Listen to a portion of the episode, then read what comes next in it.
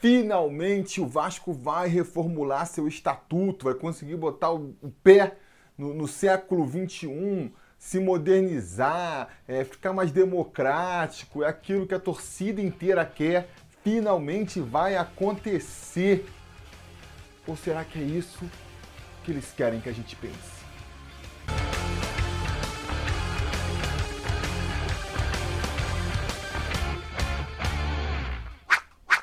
Fala, torcida vascaína Felipe Tiru de volta na área hoje para falar sobre a reforma do estatuto, um assunto que vocês pediram muito para eu tratar aqui algumas semanas atrás, né, quando ficou definido aí que no dia 25 ia ser feita a, a eleição, a Assembleia Geral para votar a, pela reforma ou não do estatuto, a questão da, da eleição direta, se tem que ser junto ou não. Foi também divulgado aí é, o documento com todas as reformas.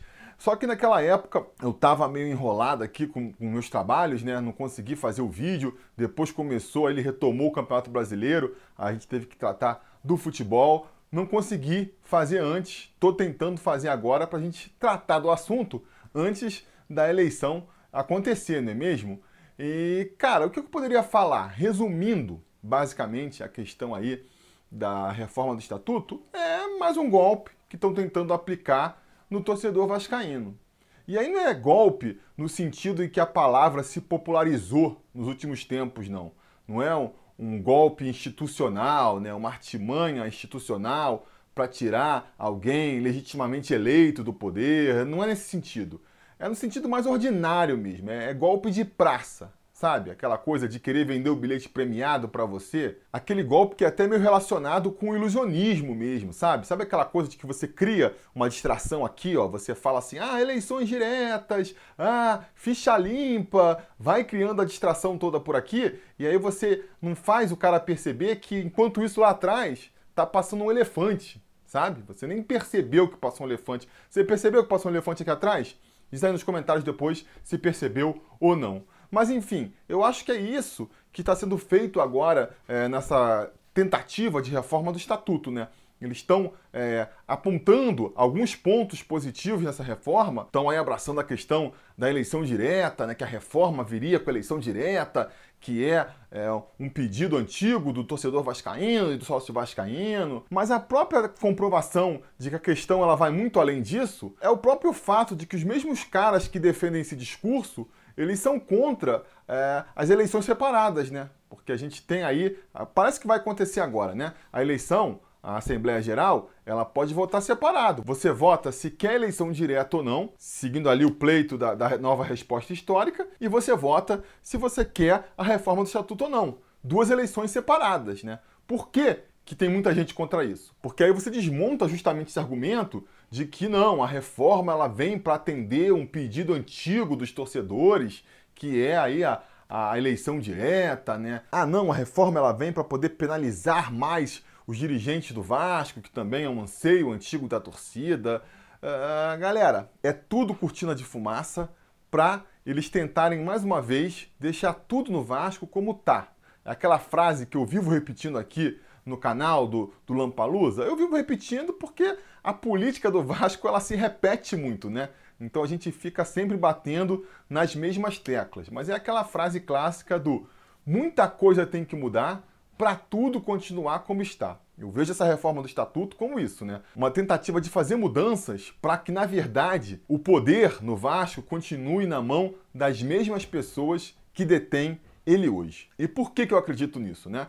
Eu vou aqui é, dar a minha versão da história, sabe? Contar aqui a minha narrativa de como tudo acontece e depois nos comentários você diz aí se faz sentido ou não, ou se você tem uma outra leitura. Vamos discutir isso aqui embaixo nos comentários, que você sabe, né? É o grande objetivo aqui do canal, a gente discutir mais, conversar mais de Vascão. E para mim, tudo isso começou, essa questão da reforma do estatuto, ela é uma consequência e uma resposta do movimento da nova resposta histórica. Né? Na verdade, é ainda uma consequência da forma como Campelo chegou no poder. Por quê? Vamos lembrar, né? Aquela manobra que ele fez, né? Para conseguir é, chegar na presidência do Vasco. Ali sim, né? Um golpe aí, no, no, no sentido mais popular que tem sido usado hoje em dia. É a primeira vez na história do Vasco em que a, a decisão dos sócios não foi referendada pelo Conselho de Beneméritos, né? Primeira vez que os sócios votam numa chapa que diz que vai indicar um presidente e o conselho deliberativo, em vez de afirmar aquela decisão dos sócios, opta por outro nome. Uma medida legal que estava contemplada no estatuto, né? Mas imoral, vamos dizer assim. E que reacendeu uma questão muito antiga no Vasco, que era de que o Vasco precisa de eleições diretas, porque qual foi ali a discussão durante muito tempo? Ah, o Vasco ele precisa se democratizar, ele precisa se modernizar, e isso passa por eleições diretas. E aí o contra-argumento que se ouvia nessa época era o seguinte, cara, mas essa, essa eleição em segundo turno aí, essa eleição direta do Vasco, ela é mais pro forma. Porque na prática, o conselho ele vai referendar o desejo dos sócios, sabe? É ali uma tradição, né, um arcaísmo que ficou no Estatuto do Vasco, mas que não tem nenhuma implicação prática aí na política do Vasco, né? É que nem aqui em São Paulo, que até pouco tempo atrás estava liberado pela lei andar a cavalo na Vinda Paulista. Saiu a notícia comentando disso aí. Por quê? Porque as pessoas abandonaram os cavalos como meio de transporte e ninguém se preocupou de ir lá mudar na lei. Então ficou aquela lei meio antiquada ali, meio já sem sentido, anacrônica, Uh, mas que ninguém mudava porque não tinha ninguém com a ideia de andar a cavalo na Paulista, não era um problema. E muita gente, né, e eu acreditava nisso também, é, defendia de que, cara, a eleição direta ali é, é só uma questão dessas. Na prática, não tem nenhuma influência. E aí veio a eleição do Campeiro para mostrar que não é uma possibilidade que vai ser usada, né? É que nem jogador ruim no elenco. Mais cedo ou mais tarde, alguém vai apelar para ele ali. Então a eleição do Campelo, ela trouxe essa discussão de volta à baila com muita força, né? E aí se reacendeu essa questão da necessidade de fazer uma reforma no estatuto para consertar esse erro aí. E como é que isso se deu? Da mesma maneira como o Campelo ali é, e o seu grupo achou uma brecha no estatuto para chegar ao poder, alguns sócios encontraram uma prerrogativa no estatuto para é, você conseguir impor mudanças nele sem passar necessariamente pelo conselho. Sem a gente aí, sócio do Vasco da Gama, precisar ficar preso à agenda do que o Conselho Deliberativo quer fazer, ou do que o presidente do Conselho Deliberativo quer fazer. Que é o quê? É o que se convencionou aí chamar de a nova resposta histórica, que é um recurso que o sócio tem de poder ele impor as pautas que devem ser votadas através aí de uma assembleia extraordinária. Que é o que, basicamente? Se você conseguisse reunir um documento ali com a assinatura de um quinto dos sócios, se eu não me engano é isso, é, pedindo alguma coisa, né? Pedindo uma mudança, pedindo uma definição sobre algum assunto, o Conselho de Beneméritos ele era obrigado a chamar uma assembleia extraordinária para votar esse ponto aí que foi levantado. Eu fiz um vídeo mais detalhado falando sobre a nova resposta histórica. Eu vou deixar aqui para vocês assistirem, caso vocês tenham interesse.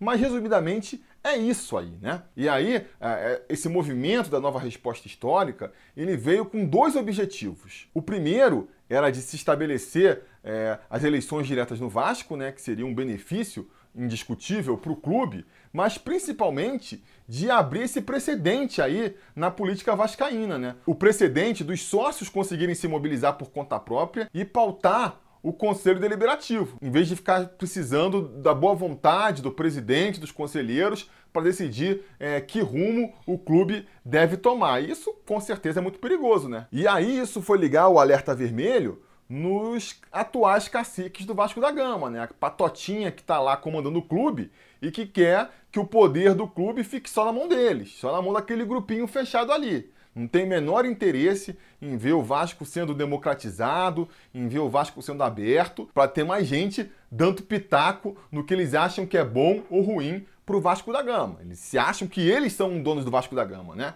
Quem nunca ouviu o discursinho de ah, você não entende o Vasco, ah, você não sabe o que é Vasco. Eles acham que só eles sabem o que é Vasco e só eles sabem fazer o que é bom pro Vasco. Né? E a gente viu aonde esse pensamento tá levando o clube. E aí eles pensaram, a gente precisa reagir, né? O que era uma coisa já esperada, né? É ali a ação e a reação, né? Todo movimento de mudança, ele vai provocar uma reação contrária das pessoas que estão se beneficiando do sistema atual, porque não se enganem, né? Sempre vai ter alguém se beneficiando de um sistema. E sempre que você quiser mudar um sistema, pessoas privilegiadas por aquele sistema vão se opor. Eles não vão querer perder ali a boquinha, os benefícios que eles têm. E é dessa maneira que eu vejo justamente essa reação aí. Porque qual foi o pensamento por trás é, desse movimento, justamente? O cara pensaram assim, bom, a gente não pode deixar abrir esse precedente aqui que é, de repente, os sócios estarem pautando o que, que o Conselho de Beneméritos vai votar ou não vai votar. Hoje estão pedindo eleição direta, amanhã, sei lá, estão pedindo voto para o sócio torcedor,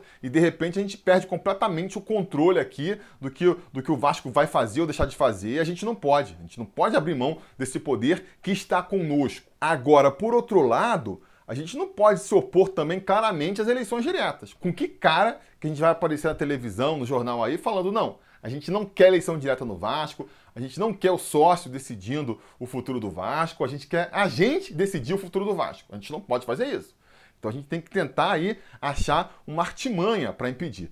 A primeira reação deles foi o seguinte: não, vamos fazer o seguinte. O mínimo que a gente vai fazer é fechar essa porta aí do sócio pautando o Conselho Deliberativo. Então, se alguém tem que decidir pelas eleições diretas do Vasco, quem tem que decidir é a gente. Vamos tentar boicotar aí essa nova resposta histórica e vamos fazer nós aqui, né, o Conselho Deliberativo do Vasco, mudar essa regra no estatuto. Quem vai mudar, quem vai trazer esse benefício para o Vasco, vamos ser nós, os conselheiros do Vasco da Gama. A gente vai propor uma reforma no estatuto e a gente vai trazer esse bem e a gente vai colher os louros desse benefício, falar para o sócio: olha só, nós estamos ouvindo você, nós estamos democratizando o clube, vamos a gente aqui pegar aí os louros desse benefício. Né? O pensamento original deles deve ter sido esse. E aí, com certeza, alguém pensou: pô, peraí, mas se a gente já vai mudar o estatuto para fazer as eleições diretas passarem, por que, a gente já não muda um monte de coisa e aproveita para contrabalançar um pouquinho essa coisa aí? A gente vai dar a eleição direta para eles, eles querem eleição direta, a gente vai dar, mas junto a gente passa um monte de mudança que vão fazer com que a eleição ser direta ou ser indireta faça pouca diferença. Faça pouca diferença. Porque a gente vai continuar, através dessas pequenas mudanças, que a gente não vai comentar, né? Essas pequenas mudanças vão deixar o poder na nossa mão novamente. E aí a gente pode discutir aqui, ponto por ponto, né, da mudança do estatuto. Eu, eu, até pensei de fazer isso no primeiro momento, mas eu já não sei, né? Vocês acham que vale a pena mais um segundo vídeo aqui? Tentando comentar é, ponto por ponto da mudança é, do estatuto, não sei se vale a pena. A gente pode pegar, pensar aqui alguns exemplos que são é, pontos pacíficos, né, para mostrar e para apontar como é, essa mudança no estatuto, na verdade, ela, ela se vende como modernizadora, como abrindo o clube, e na verdade está fazendo tudo para deixar o clube fechado como era antes. Né? Por exemplo, alguém nega que a mudança do estatuto ela vai dar mais poder para o Conselho Deliberativo? Acho que nem quem está contra, nem quem está a favor questiona isso, né? Eu repito para você essa pergunta: existe interesse? Você acha interessante para o Vasco aumentar o poder do Conselho Deliberativo? Um conselho que é formado é, na sua metade por conselheiros beneméritos, que são aqueles caras que, que ganham o título de conselheiro e ficam com esse título para o resto da vida, sem precisar dar nenhuma satisfação para o sócio. Conselheiro benemérito, ele só vai sair do conselho no dia que ele bater as botas, entendeu? Então ele pode fazer o que ele quiser, que ele não precisa dar satisfação para ninguém. Se ele quiser votar contra os anseios do sócio, se ele quiser votar contra os anseios da torcida, isso aí, ó, é, não pega nada para ele. Essa é a prática. Porque o que, que, você vai fazer? O que, que, que, a torcida vai fazer contra ele? O que, que o sócio vai fazer contra ele? Se ele é um, um conselheiro eleito, que nem a outra metade aí, dos conselheiros que são eleitos pelas chapas, né? Ele precisa pelo menos fingir que está fazendo alguma coisa, porque dali a três anos vai ter uma eleição onde os sócios vão decidir se, se votam de novo nele, no grupo dele ou não, né? Se o cara já é benemérito, ele não deve ali satisfação para ninguém, né? No máximo, também nem precisa ser tanto, né? Para quem conseguiu arrumar ali a, a boquinha de conselheiro benemérito para ele, que teoricamente seria por uma questão de pontos, mas a gente sabe que na prática isso já foi muito deturpado também. Né? Outra mudança, inclusive, no estatuto é essa. Agora, a partir de agora, se o estatuto passar, você vai ser obrigado a preencher todas as vagas ali de, de beneméritos para sempre estar tá ali 50 a 50, né? Porque até então é o seguinte, o cara, o benemérito morreu, e aí, quem ocupa o lugar dele? Aí você vai ver a pontuação, quem é, o presidente vai indicar e tudo mais né? E às vezes pode desfalcar por um tempo ali os beneméritos.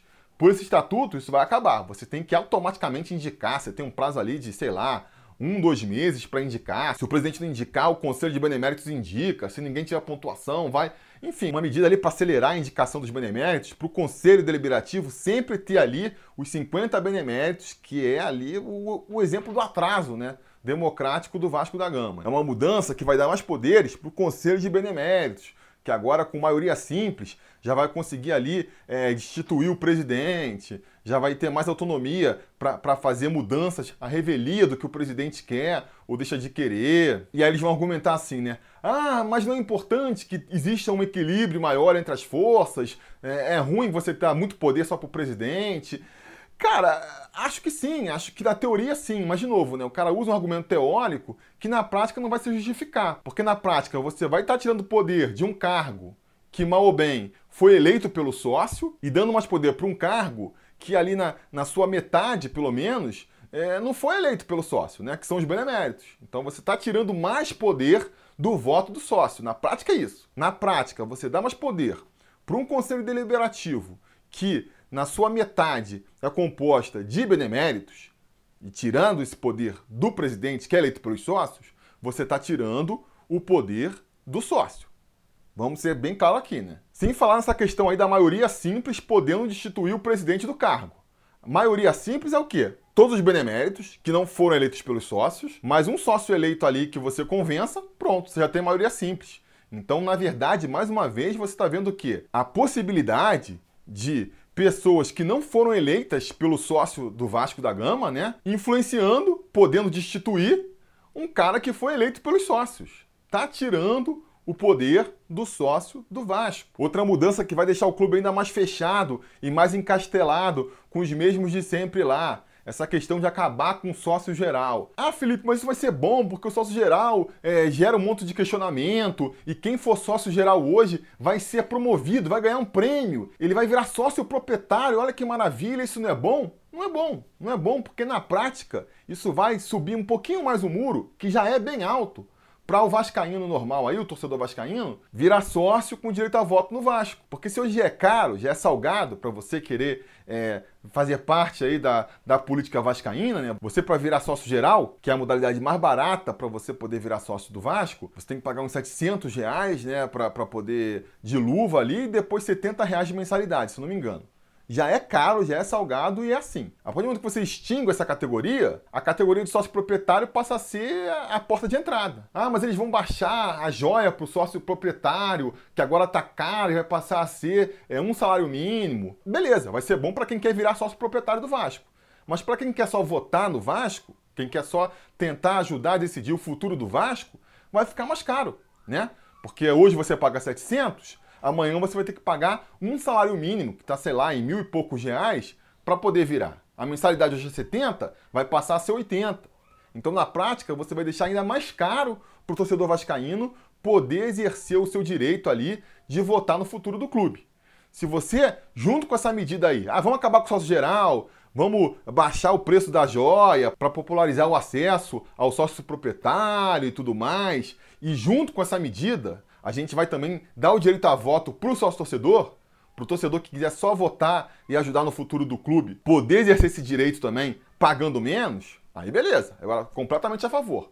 Agora, só metade do trabalho, só metade do trabalho você está, na prática, deixando o clube ainda mais encastelado e afastando ainda mais o torcedor é, do seu direito a voto, né? Sem falar que as medidas realmente modernizantes que a gente esperava nem são tratadas, né? Não se fala na questão do voto remoto, não se fala em sócio torcedor podendo votar, aí já vem está argumentando, ah não, mas pelo menos reconhece a figura jurídica do sócio torcedor, isso é um princípio, pô, então já faz tudo logo, sabe? Ah, reconhece, e aí? Daqui a 40 anos a gente muda?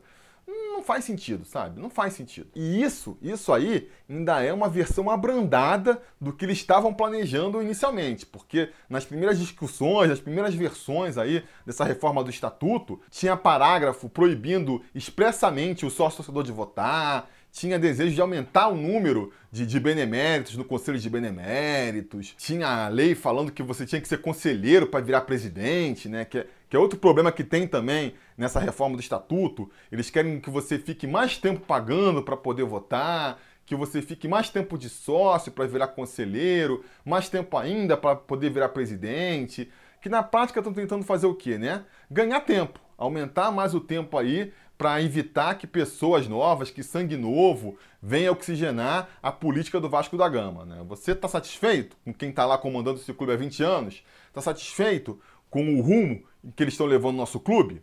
Então, assim, acho que você, que nem eu, né, quer sangue novo entrando no clube e tentando trazer ideias novas e fazer alguma coisa diferente. Porque o que tem sido feito até agora claramente não está funcionando. Mas quem está lá dentro não quer. Eles querem evitar ao máximo que pessoas novas entrem. E, insisto, né? Estão usando aí a bandeira, a cenourinha aqui pra, na frente do cavalo para atrair o cavalo, de que ah não, é uma reforma é, que vai trazer eleição direta. Não precisa da reforma para trazer eleição direta. E se precisasse, melhor que não tenha eleição direta.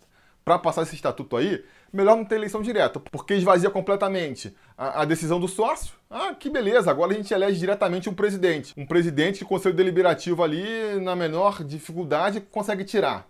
Ah, que, que diferença vai fazer? Pior, para mim piora, né? Ah, não, mas essa reforma do estatuto ela vai aí moralizar o clube porque é anti-ficha limpa, porque tem não sei o que de compliance que vai fazer. Primeiro que os especialistas aí em compliance já falaram que, cara, é muito mais ou menos essas mudanças aí, né? Mas fora isso, fora isso, a gente tem duas considerações para fazer, né? A primeira é que muitas das coisas que estão mudando o estatuto aí, em relação a, a cobrar exigência de, de diretor e responsabilidades, já estão na lei. Na lei do Profut, da responsabilidade fiscal e tudo mais. Teoricamente, você já pode acionar via a justiça mesmo os dirigentes cometerem delitos. Então, assim, já está lá. Né? A questão é, é, executar mesmo. Não precisa de uma reforma no estatuto para que isso aconteça. Ah, não, mas é melhor, porque aí o clube pode fazer lá por dentro, não precisa ir na justiça e tudo mais. Cara, isso para mim só vai gerar é, é, o seguinte: mais uma máxima da política que muita gente repete aí, né? Sabe aquela, aquela máxima do aos meus amigos tudo, aos meus inimigos apenas os rigores da lei? Vai ser isso.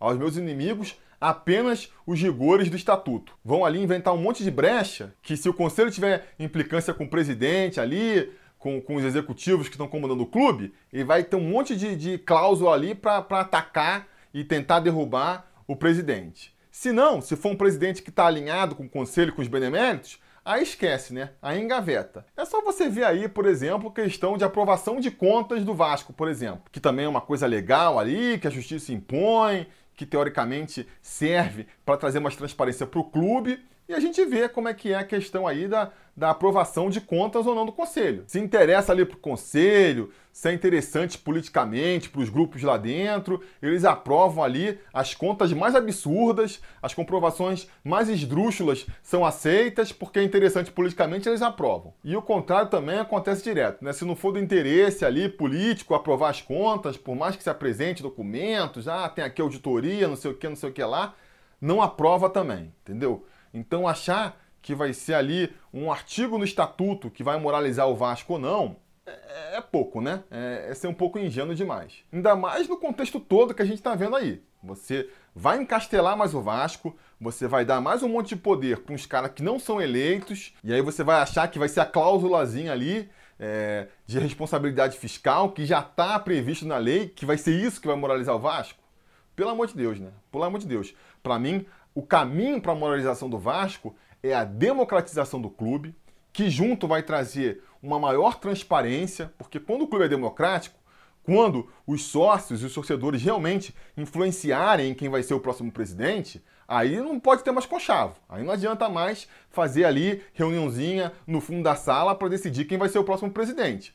Você tem que ser realmente transparente e você tem que realmente mostrar para os sócios o que, que você está fazendo. Vai ser assim que você vai ser eleito e que o seu projeto vai ser referendado pelos sócios, né? E aí isso vai exigir uma transparência, e aí isso vai exigir realmente uma evolução do clube. E essa reforma do estatuto caminha para o lado contrário, vai caminhando justamente para o lado contrário da democratização do clube, e é por isso que eu sou assim veementemente contra a aprovação é, dessa, dessa reforma do estatuto. Até porque, né, entre outras coisas, o que justifica aí também essa minha teoria de que tudo isso só vem para justamente tentar conter uma tentativa de modernização do Vasco, é que foi feito tudo a muito toque de caixa, né? Pelo menos até me provarem o contrário aí, essa reforma do estatuto só começou a andar mesmo, que nem eu disse, quando surgiu a nova resposta histórica. Nunca foi um real interesse nem do presidente, nem do Conselho de Beneméritos, até surgir essa questão. E aí começou ali uma reforma toque de caixa, todo mundo conversando entre eles, ninguém falou direito, e agora aí, é, no apagar das luzes dessa gestão, os caras vêm me fazer uma reforma do estatuto?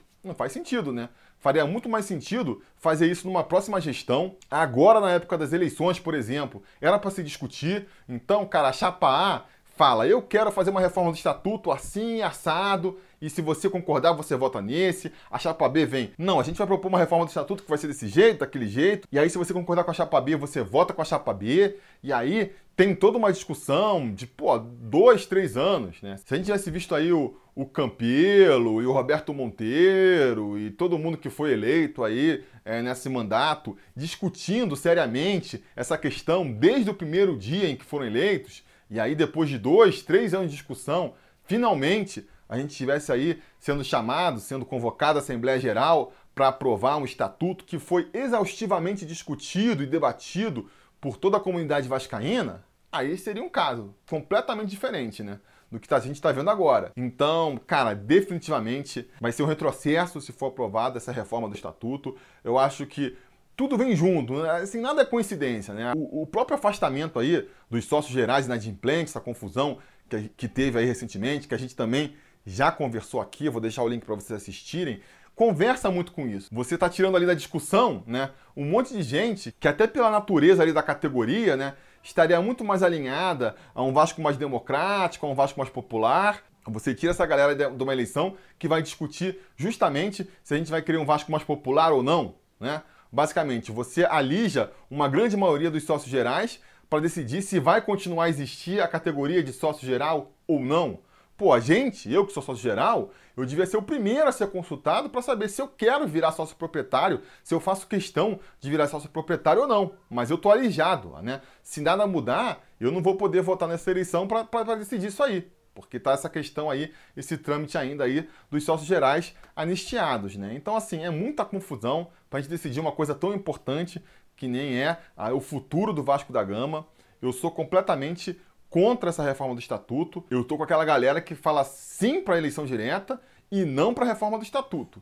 E se tiver que decidir, se for tudo não ou for tudo sim, é tudo não. Se tiver que abrir mão da eleição direta para não deixar passar essa reforma do estatuto, então não passa nada. Porque que nem eu já comentei aqui, né? Eleição direta com esse estatuto novo que eles querem passar vai servir para muito pouco, para muito pouco. Beleza?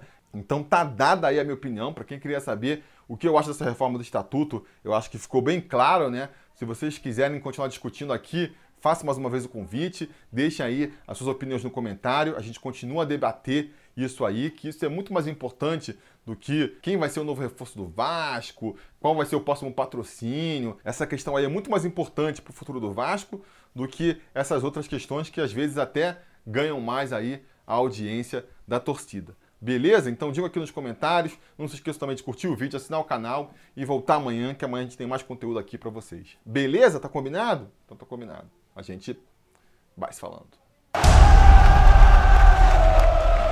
A realização desse vídeo só foi possível graças ao apoio inestimável dos conselheiros do Sobre Vasco. Ajude você também ao Sobre Vasco continuar no ar se tornando um apoiador em apoia.se barra ou sendo um membro do canal aqui no YouTube.